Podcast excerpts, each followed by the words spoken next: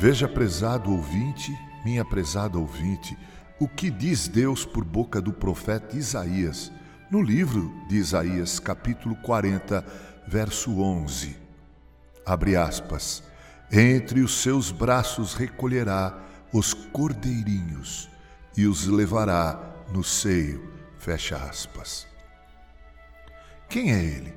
Sobre quem tais graciosas palavras são ditas? Bem, ele é o bom pastor. Porque ele leva os cordeirinhos em seu seio? Bem, porque ele tem um coração terno e qualquer fraqueza derrete seu coração. Os suspiros, a ignorância, a fragilidade dos pequenos em seu rebanho provocam sua compaixão. É seu ofício como sumo sacerdote fiel considerar o fraco.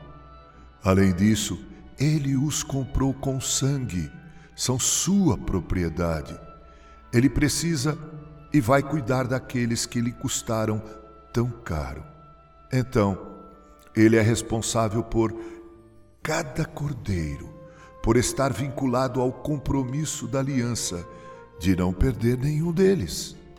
Além disso, eles são todos parte de sua glória e galardão. Porém, como podemos compreender a expressão os levará? Algumas vezes ele os leva, não permitindo que enfrentem tantas provações. A providência os trata carinhosamente. Muitas vezes são amparados ao serem cheios com uma medida incomum de amor, para que suportem as provações e se mantenham firmes. Embora seu conhecimento possa não ser profundo, eles têm uma grande deleite no que sabem. Frequentemente, ele os leva, dando-lhes uma fé bem simples que se apropria da promessa, como foi dita, e crendo correm levando cada problema diretamente para Jesus.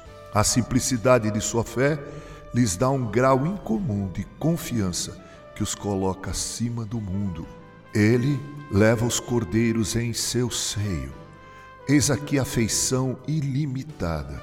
Ele os colocaria em seu seio se não os amasse tanto? Eis aqui a terna proximidade.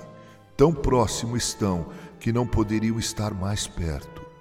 Eis aqui a familiaridade santa.